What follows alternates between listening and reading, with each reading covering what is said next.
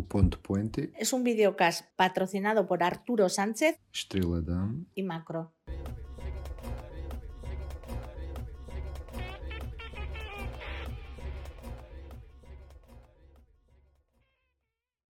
Buenas tardes. Volvemos a tener una conversación muy interesante esta tarde. Tenemos a tres artesanos maravillosos y yo hoy presento a un padre y a un hijo, a dos personas que comenzaron un sueño con la simple misión de hacer el mejor roscón de reyes del universo. Un sueño de un padre y un hijo, Javier y Javier Cocheteus, movidos por iniciar un proyecto familiar juntos y por su pasión por la cocina y la gastronomía. Así nació Pan Delirio abrieron las puertas de un obrador de pan y repostería artesanal con la ilusión de acercar el buen producto a, los que apuestan por la calidad, el sabor y los productos saludables rescatando los olores, los sabores y las sensaciones que despiertan recuerdos de nuestra infancia. La filosofía de Pan Delirio es ser honestos con su trabajo, sus elaboraciones y sus clientes. Por eso todos los productos que elaboran se hacen partiendo de cero Exigen harinas certificadas, libres de aditivos, ecológicas y molidas a la piedra con el grano completo. El nivel de exigencia con ellos mismos es muy alto y esto doy fe. Eh, se exigen elaboraciones honestas, fermentaciones lentas, reposos en frío para que las masas maduren y horneados a la piedra para conseguir panes saludables, aromas y sabores auténticos de aquel obrador que abrieron hace ya unos años. Ya son cuatro las tiendas las que atienden en Madrid y justo ayer lanzaron la noticia de la implantación de puntos de ventas en los supermercados Sánchez Romero en distintos enclaves de la Comunidad de Madrid. Ahí es nada. Así que en su afán por defender también la elaboración de productos de calidad y honestamente artesanales, cuentan con un espacio de formación en Madrid, la Escuela Materia, desde donde comparten su conocimiento y trabajan por seguir divulgando la importancia del consumo y preparación del pan de calidad y saludable. Premios.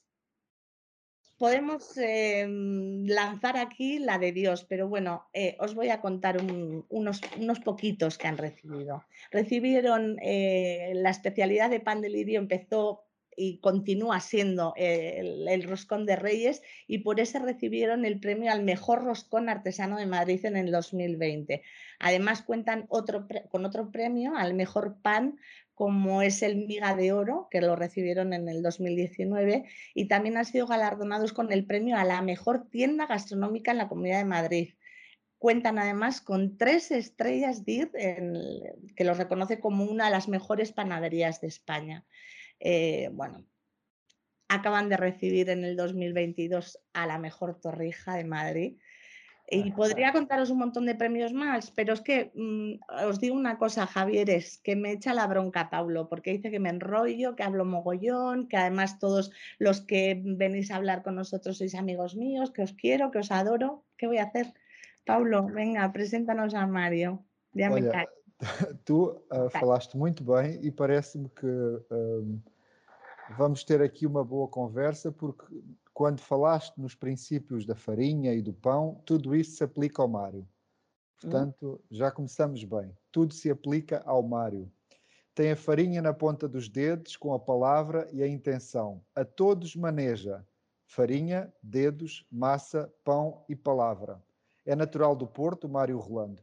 Considera-se, ou consideram, e ele também se considera, e bem, espero, um, um mestre do pão estudioso, um cientista, poeta do primeiro e do último dos alimentos, com uma missão: partilha a sua paixão e conhecimento para que se eternize a arte originária de fazer o pão verdadeiro. O pão que é vida, saúde, pão que é alma, saber e coração. É licenciado em Direito, pós-graduado em Ciências Gastronómicas, formador e consultor de pastelaria e padaria há mais de uma década e eterno investigador numa área que tanto o apaixona. É o nosso profeta do pão, ao mesmo tempo que um filósofo desta vida. Mira, assim se hace uma apresentação curta. no me gustan esas presentaciones, me gusta darle... ¿Os ha gustado, chicos, la presentación que os he hecho? Sí, maravillosa porque ya nos has dejado sin contar nada, ya lo has contado tú todo. bueno, Una maravilla. Parece que lo más bonito de lo que hemos escuchado hasta ahora es lo que eres poeta del primero y el último de los alimentos, ¿no? Eso respecto al pan me parece pues una descripción maravillosa, ¿no? Que no, no, no lo habíamos oído ni aplicado. Y, no, por robarla, pero me parece que es, que es una maravilla de descripción, ¿no? Hablar del pan en plan poético, en plan poesía. ¿Qué es lo que es el pan? Una poesía, ¿no? E Javier, padre, um, se me permites dizer aos dois, Javieres, que mais poético ainda é ter pai e filho como sócios e padeiros no mesmo projeto. Isso é que é poesia. Os meus parabéns. Bueno, Un trabajo de paciencia, como el pan. É, tempo. Mas não é mais do que isso, porque é raro ter uh, uma sintonia de valores e princípios e de técnicas que permitam uh, fazer o vosso caminho. E acho que é um caminho com cinco anos já e que, uh, que abre as portas ao mundo quando vocês abrem a escola matéria. E por isso, e eu deste lado, que não vos conheço pessoalmente, é uma honra saber que vocês estão desse lado, vivos e atuantes, com, tão ativos quanto aquilo que têm mostrado. Vocês são para mim um delírio, são para todos um delírio, delirantes. Ok, boa. Mário, pão é vida? Para começarmos aqui, continuarmos, quero dizer. O pão é vida porque o pão é o alimento, é o começo, é o começo da vida e é o final da vida. As nossas maceiras têm esse formato de cama de bebê, ao mesmo tempo que têm o formato também de final de vida, de caixão, de morte. E por isso, sem alimento, nós não vivemos e por isso o pão simboliza todo o, todo o alimento de tal maneira é forte e de tal maneira é penetrante que todo o Estado político, toda a Igreja se quer assenhorar dele. E isto é muito curioso. E quando há alguns males da nossa sociedade, caem sempre nas costas do padeiro. Por isso, o Estado e a Igreja querem o melhor do pão, e quando há algum problema, como com o sal, com as proteínas, com o glúten, com os hidratos de carbono, quem paga é sempre o padeiro, seja português, seja espanhol, seja de outra nacionalidade. Não sei se querem comentar, Xavier. Este tema, Sim. ou a vida, ou então este de que o pão uh, absorve todas as, as, as, questões sociais, desde o tema do sal ao glúten, saúde. El pan, eh, digamos que tiene esa vertiente, que lamentablemente es el alimento más importante de la, de la sociedad Eh, sobre todo en la sociedad europea, el trigo ha sido, pues, desde hace miles de años, eh, como todos sabemos, pues el alimento más importante, el que ha dado de comer a muchísima gente. En la Edad Media, por ejemplo, se alimentaban de pan y vino o pan y cerveza, y de eso vivía el 80% de la población. Muy pocos tenían acceso a, otras proteínas como la carne o pocas verduras. Eh, entonces, sí, el pan luego se convirtió también en la, en la herramienta de las revoluciones, ¿no? Cuando eh, había escasez de trigo y no había pan, lamentablemente, pues, pues era una revolución lo que se generaba en, la población exigiendo eh, pues, pues alimento y era el pan lo que exigían, no exigían carne, ni quesos, ni, ni otros alimentos. Entonces, eh, el pan es verdad que socialmente tiene una importancia altísima y que, bueno, pues hay, hay muchas amenazas sobre el pan. El tema de las dietas de, nutrición, donde lo primero que te quitan es el pan por desconocimiento, no por porque tengan elementos científicos que, que lo estén apoyando, o, o, la famosa dieta gluten free que, que está tan de moda en Estados Unidos y que ya el 30% de la población de Estados Unidos sigue dietas gluten free, lo cual es una locura, ¿no? Le achacan al gluten eh, muchos de los males eh, muchos de los males pandémicos que, que, estamos sufriendo, como alergias, etcétera, cefaleas, cuando es al revés, es eh, desde nuestro punto de vista y lo poquito que hasta ahora hemos podido corroborar con, con estudios y análisis, es, eh, digamos, los aditivos que se le echan al pan, ¿no? Pero el pan natural es, es, un, es un elemento, bueno, pues súper sano, súper necesario y que puede vivir perfectamente un ser humano alimentándose de pan y, líquido, agua, cerveza o vino, que es de lo que hemos estado viviendo, ¿no? Entonces, eh, si el pan tiene una importancia tremenda en la alimentación, ha tenido una importancia tremenda en la alimentación de la humanidad, eh, sobre todo en la occidental, ¿no? Eh, América ha tenido otros, otras fuentes como el maíz y Asia ha tenido otra fuente como el arroz, pero en, en, Occidente, en lo que es Europa, el, el trigo ha sido fundamental. ¿no? Xavier Filho, aí por Espanha também há este fenómeno das, nas, das novas padarias artesanais? O que, perdão?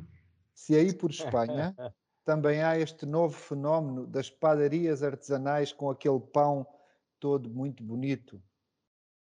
Eh, pero si entendido bien que si por España hay panaderías artesanales sí. como las de Tartina en California, en que el pan ah. es todo igual. ¿Sabes? Bueno. Estas, estas, la, la, estas modas, la moda de las panaderías artesanales, súper bonitas, con el pan puesto súper chulo y tal. A ver si ahora en Madrid tenemos eh, estas eh, panaderías artesanales con el pan chulo y tal.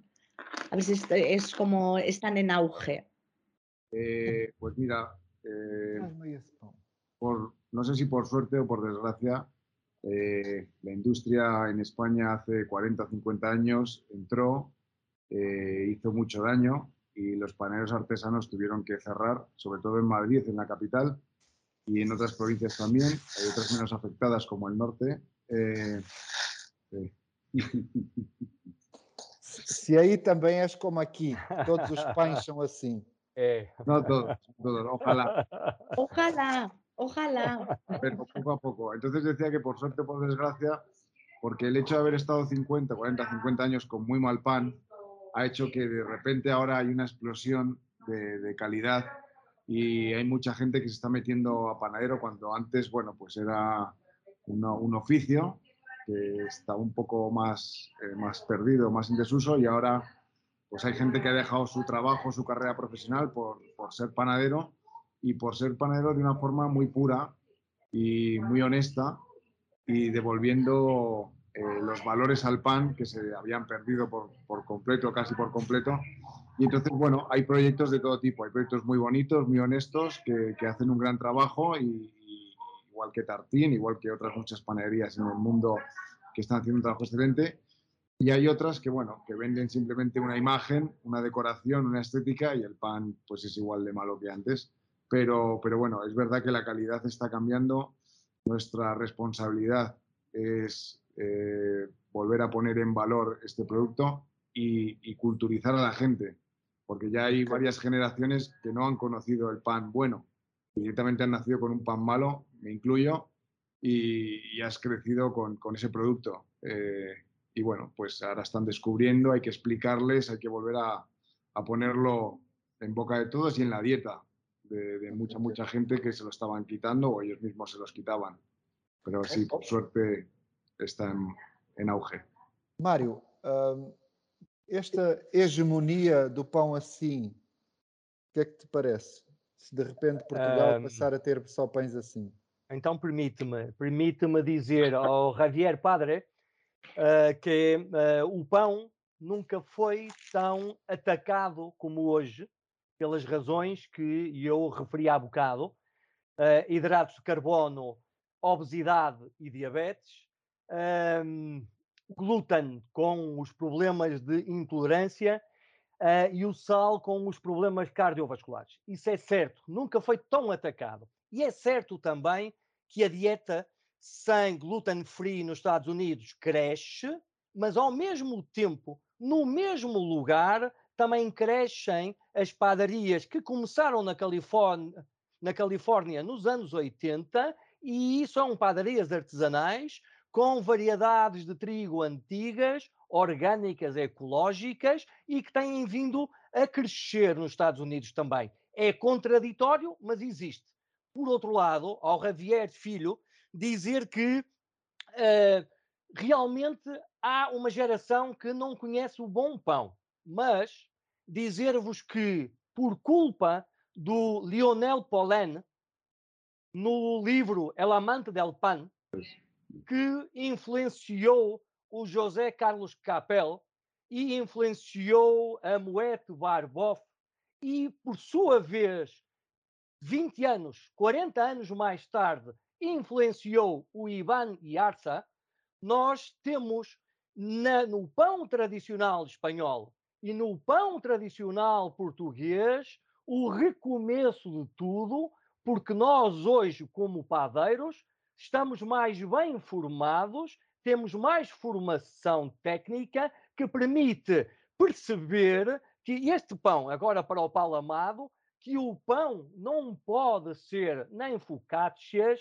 nem baguetes, nem este pão indiferenciado desde a Califórnia, Nova York, Lisboa, Madrid, dando os 360 graus ao globo, porque o pão é identidade.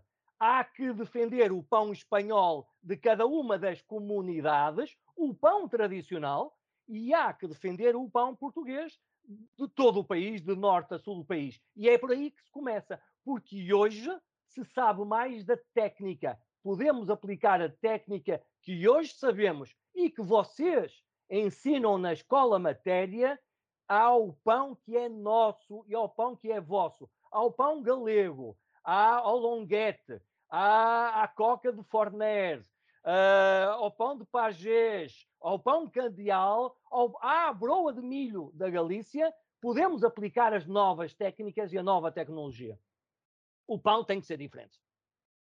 O pão é identidade. O meu pão não é o mesmo que o vosso, o nosso pão não é o mesmo, inclusive, quando os pueblos estão separados por 20 quilómetros, quanto mais por 100 ou por dois países. Eles são identidade porque são tradição. E são tradição porque são memória. São as nossas fotografias e a nossa história que nos acolhe, que são o nosso ponto de partida e que nos acompaña pela vida fora. Por eso no puede ser igual. Sí, Mario, yo creo que tienes toda la razón, ¿no? El pan efectivamente está ahora mismo siendo muy atacado en todos los aspectos y, está en, pues en la mira y en el objetivo, sobre todo el periodismo, que también se ha preocupado por, por eh, darle un poquito más de vida. Y nos ha ayudado, yo creo que nos ha ayudado bastante la pandemia. La pandemia que hemos sufrido mundialmente ha generado una sensibilidad por la salud superior a la que teníamos antes. Y eso hace que gran parte de la población se preocupe por buscar productos más sanos, más ricos, además de que en el tiempo ocioso que hemos estado recluidos en las casas, pues mucha gente se ha puesto a hacer pan en su casa de forma artesana y ha descubierto que el pan artesano tiene su trabajo y que no es fácil hacerlo, con lo cual ha cogido un poquito de valor también en, la gente, ¿no? Entonces, eh, sí, eh, están los dos caminos, los ataques al pan por la sal, por el gluten, etcétera, etcétera, y, por el índice glicémico, por el engorde del pan, y el, camino de la gente que está reconociendo que el pan artesano, por lo menos en Madrid, que en Madrid estaba muy abandonado el, pan de pues, cinco años atrás, casi nadie quería o, sabía de estos panes. Y, hoy en día, pues entre todos hemos conseguido que el pan tenga un protagonismo importante, el pan artesano tenga un protagonismo importante. Y es verdad que la industria cada vez más está tratando de copiarnos en, la transmisión de la imagen.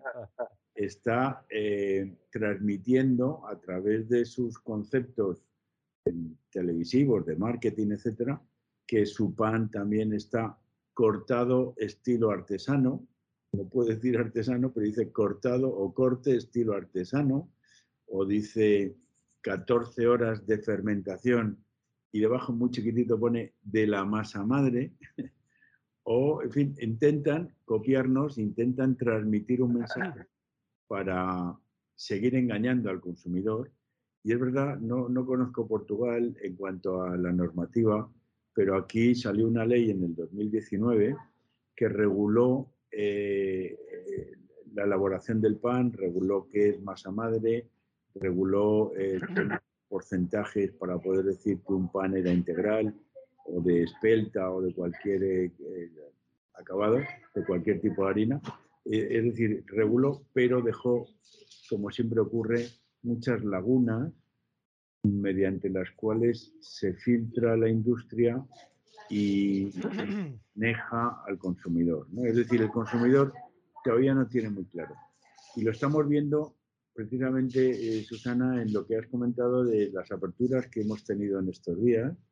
Eh, Sánchez Romero es uno de los supermercados, digamos, más elitistas de Madrid, de, mayor tradición y, y, lujo, precio, por supuesto, y su panadería era, sinceramente, muy mala. Típico pan, precocido, congelado, que se hornea en el, en el punto de venta y que se saca a la venta, pues cada vez que se acaba el pan, descongelan, hornean y siguen teniendo pan fresco. ¿no?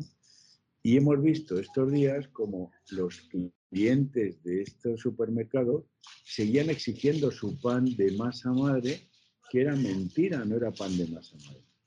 Pero llegaban al punto de venta, ya no, yo quiero mi barra de masa madre. Entonces tú le dices, mire, perdone, nosotros la barra que tenemos es una baguette y no es de masa madre. Le tenemos que decir que tiene, es una polis, es un prefermento, lo que se hace, que bueno, se podría considerar masa madre con la definición de la ley, no, pero es un prefermento que aporta una serie de características importantes. Transmitir todo ese conocimiento a una población muy grande es complicadísimo. Nosotros empezamos a dar, como sabe Susana, unas catas gratuitas de pan para transmitir ese conocimiento del pan. Eh, y, lo que creemos firmemente es que hay que conseguir que la mayor parte de la población entienda de qué estamos hablando. Eh, poner un ejemplo, ahora estamos entrando en el mundo del chocolate. En el mundo del chocolate, resulta que la industria nos tiene engañados con que el 70, el 80, el 90% es, llegar al 90% es el chocolate bueno. Y hemos descubierto que lo que hace la industria es coger unos cacaos malos, quemarlos, por lo tanto los vuelve amargos, y para que el chocolate sea agradable al tacto, al, al gusto, lo tiene que endulzar con azúcares. digamos, el pelear con la industria siempre es una complicación, siempre es difícil. Eh, y en el tema del pan, lamentablemente, eh, mucho más, porque, eh, no sé, es, es, convencer a la gente, al cliente que se ha comprado su barra de precocida, que tiene muy mala calidad, que está llena de aditivos, como muy bien sabe, de conservantes, de, de mejorantes, e incluso le echan encima sin saber qué es, o le añaden gluten a una harina cuando una harina ya tiene gluten para poder hacer un pan. Eh, y, pero sí se llevan un pan calentito a casa que está recién horneado y todo eso es tan difícil conseguir que la gente abandone esas, esos conceptos y se metan los nuevos, que es un poquito la campaña en la que nos hemos metido también Javier y yo y gracias a Dios la pandemia nos ha ayudado un poquito, ¿no? Conceitos novos ou velhos? Era a minha pergunta. Mas deixar-me deixar dizer, Javier Padre, uh, que uh, o processo começou e vai demorar tempo. Eu não vos ouço. Vocês estão a ouvir? Não estamos a falar? Não, estão a ouvir-me? Sim. Ok. Por isso, o processo começou não se pode comparar, Javier, o hoje, 2022, com uh, há dois anos atrás, como o Javier disse muito bem, porque hoje temos um Domi Belés que é o melhor panadeiro de, do mundo. Em 2017 tivemos o Jorge Moreira, o melhor panadeiro do mundo. Há dois anos não havia a escola de Lírio. Uh, há dois anos ou há três, fala, ou há cinco anos, falava-se pouco da, do Grêmio de Panadeiros de Barcelona e da escola de Sabadell. Hoje, muito mais. O Johan Ferran foi, com a equipa dele, segundo classificado no Campeonato do Mundo. O livro de Javier Barriga, de há 20 anos atrás, continua a fazer o caminho dele. O livro A Revolução do Pão, do Jordi Moreira, há de fazer o caminho dele. E eu acho que o caminho começou e não volta atrás. Não é complicado. Eu, eu vou trocar as suas palavras por outras palavras, que é demora tempo. Porque o livro de Lionel Pollen foi de 1980. O livro de José Carlos Capello, o primeiro, foi de 1994. O primeiro livro da Moete Barboff foi de 1996. E os livros do Ivan Yarza, de 2017, daqui a 20 anos, ainda não chegaram ao, às pessoas. Por isso, as pessoas informadas, e somos cada vez mais informados, e quando comparamos a qualidade de um pão e do outro pão, diz-nos e comprova que o processo não vai parar mais, vai seguir. Demora é tempo. O tempo que o nosso pão demora a fermentar. E por isso é que é bom. Susana, olha, eu estou de acordo Susana, com vocês. Mira o que ele sabe de Espanha. Hostia. Sí, sí. Bueno, yo creo que esto es un movimiento mundial, esto es una lectura personal, que es un movimiento mundial en cuanto a la alimentación o en cuanto al estilo de vida.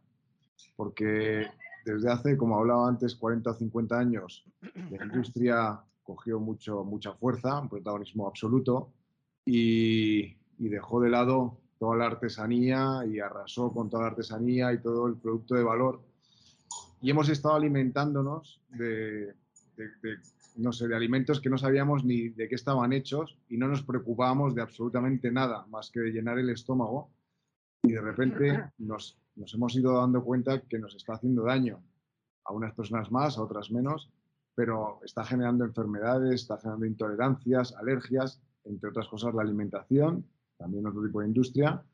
Y, ahora ha habido como, un movimiento, también los, veganos y los vegetarianos creo que han tenido un, bueno, un peso importante, en, un poco más radical, pero un peso importante en decir, oye, que es que la industria está trabajando de esta manera, se están haciendo las cosas así de mal en general y ahora hay un poco más de concienciación por querer saber qué es lo que comes y cómo está hecho.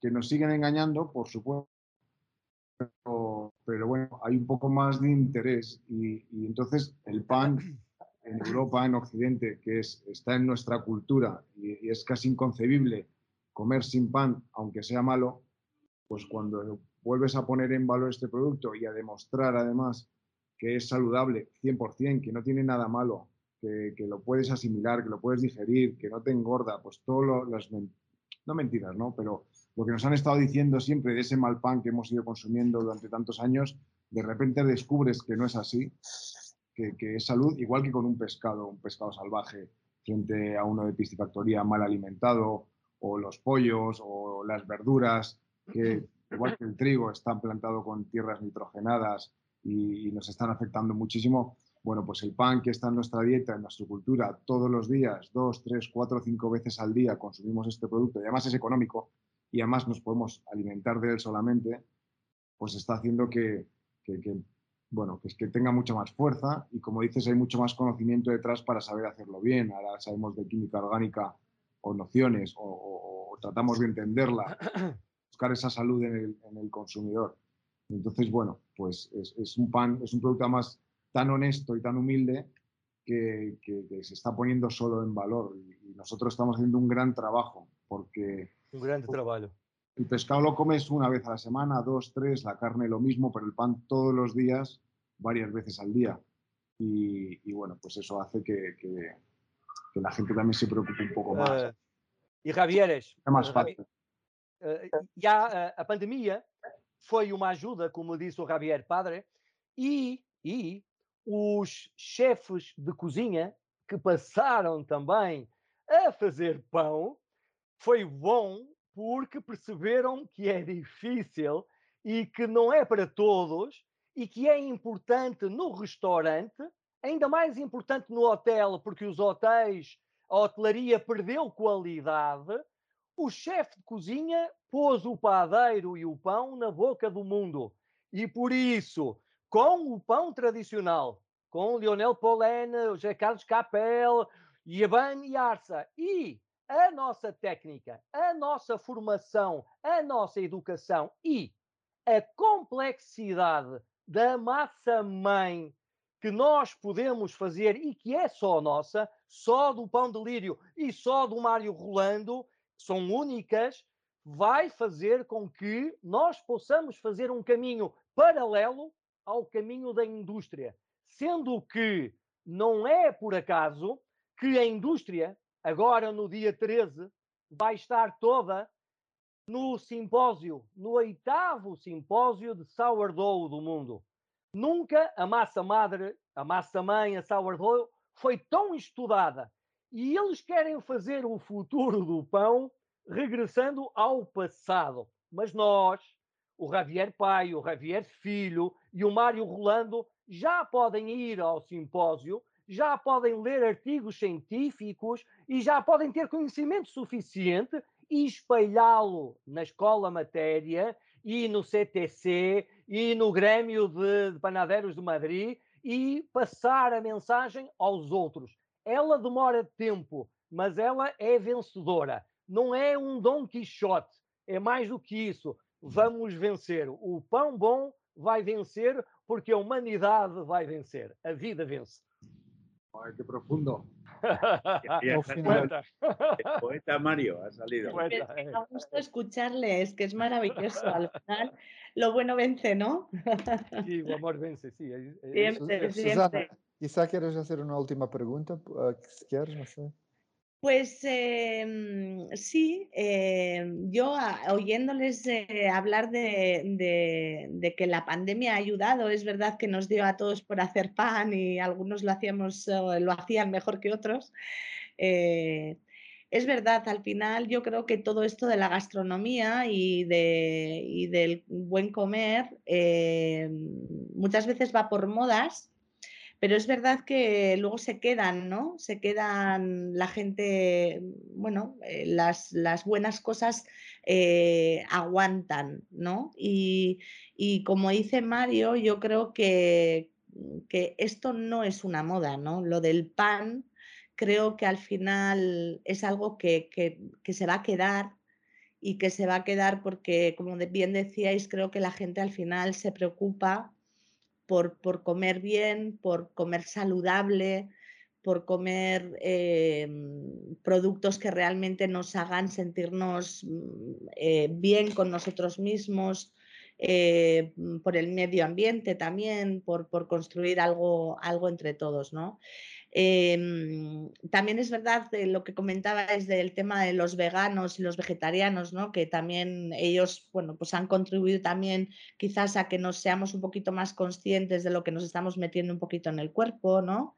Em, ¿Creéis que esto será una moda pasajera y que de aquí a unos años nos olvidaremos eh, de esas tiendas como la vuestra, que, que- mm, no sé, mis hijos eh, que hoy por hoy se preocupan de ese pan y que no compran una baguette calentita, como decíais, sino que se preocupan de coger un pan que pues muchas veces con un pan hacen cinco días, ¿sabes? Y ¿creéis que esas, esas nuevas generaciones que se preocupan por ese pan van a desaparecer y van a ir? Porque también es verdad que no tienen, bueno, pues muchas veces las posibilidades económicas de,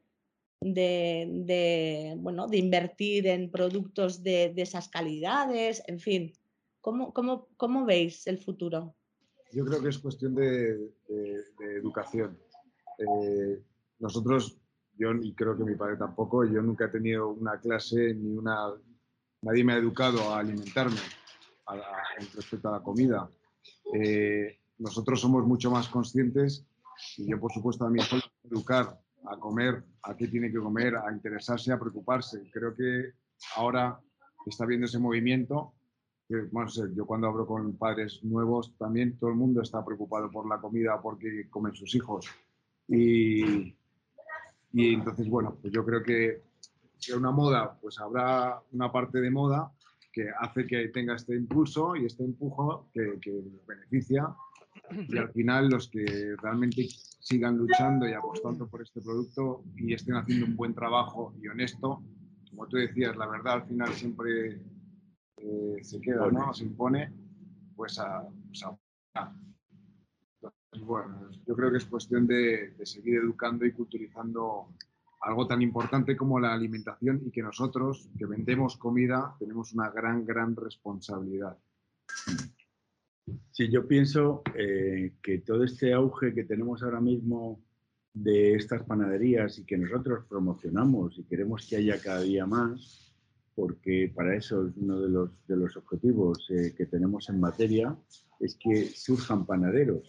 De hecho, el curso se llama, el curso más importante que tenemos se llama Creando Panaderos, eh, donde, por cierto, viene la mitad de la gente que asiste, asiste de América Latina, desde México hasta Chile y Argentina. Entonces, eh, yo creo que todo este auge que estamos teniendo en Madrid, porque hay que diferenciar Madrid de Barcelona. Barcelona está mucho más cerca de Francia, Francia tiene una tradición panadera mucho mayor que la que ha tenido España. En España el consumo del pan se ha bajado a menos de 30 kilos persona año eh, y estamos, pues francamente, mal en cuanto a la cantidad de consumo, a la mitad de lo que está Portugal y a la mitad de lo que está Alemania, ¿no? por ejemplo, o Francia. Pero todo este auge va a depender de, de, de cómo responda la industria. Nosotros, los artesanos, lamentablemente no podemos poner un precio barato porque la mano de obra hay que pagarla y lo que hace el pan es la mano de obra. La industria tiene una gran capacidad de, luchar con un precio muy bajo del pan, con unas harinas de bajas calidades, con unos aditivos que van a permitirle tener unos panes, pues, digamos, sabrosos, aunque no sean sanos, eh, pero que a la gente le va a gustar ese pan. Entonces, esa pelea va a ser dura, a ser dura. Por eso la mentalización o la eh, capacitación a la mayor cantidad posible de personas para que entiendan la diferencia entre un pan artesano y un pan industrial, ¿no? Sí, sí, te doy la razón ahí, pero creo que si una industria hace un buen trabajo, no hay ningún problema. El problema es, es que vemos que es permanentemente mentira lo que tratan de vendernos y que están ocultando cosas que nos perjudica. Entonces, yo, que hay una industria eh, panadera que haga un excelente trabajo honesto, un producto sano que respete el proceso de elaboración me parece maravilloso, pero no, casi no se ve. Hay alguno, pero casi no se ve. Ora Mário, bem, Mário queres eu- encerrar? é a última declaração. é a última declaração. Então, ah, e eu dou os parabéns ao Javier Pai, de Barbas Brancas e Cabelo Branco, e ao Javier Filho. Ah, os meus parabéns pela, ah, pelo projeto e pela escola. Mas, e eu sei, Susana, que não é uma moda que vai mudar, está a mudar, não vai voltar atrás. E sei que a indústria, que é muito capaz, que é quem patrocina o oitavo simpósio de Sourdough, vai lá estar. Eu não me importo com a indústria se o meu trabalho, os Javieres, os Jordis e todos aqueles que fazem bom pão continuarem a fazer bom pão. E por isso, o meu desejo é, e vai acontecer, que é o fazer provas e catas de pão como se faz com o vinho, com o cacau, com o azeite, com as cervejas. Isso já acontece e vai acontecer mais vezes. Em segundo lugar, que o padeiro seja tão considerado quanto era considerado em Roma, em Roma antiga.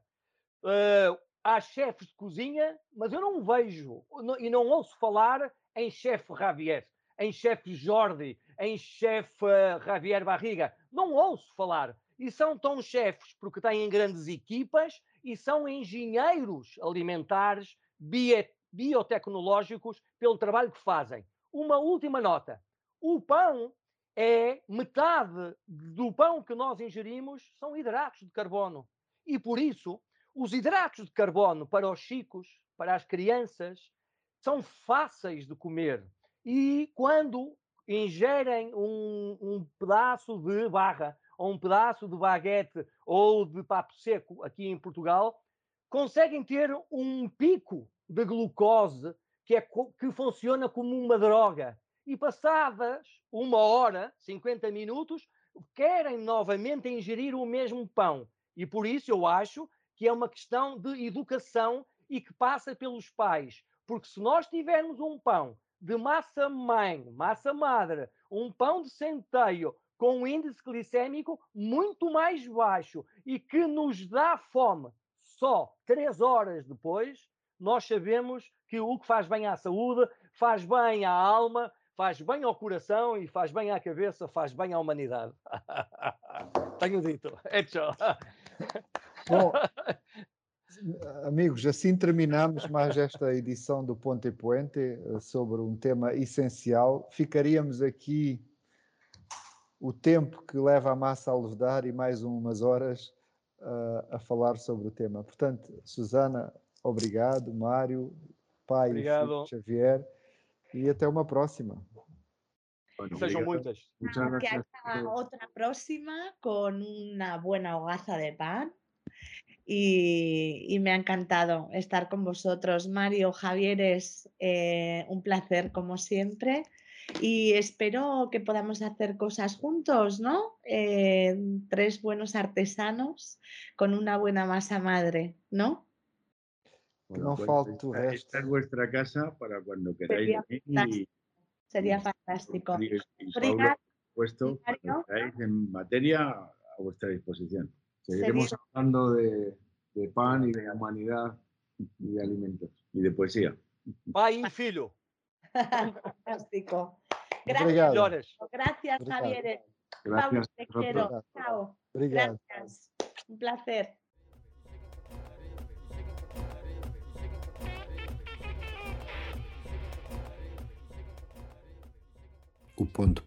Es un videocast patrocinado por Arturo Sánchez Estrela Damm y Macro.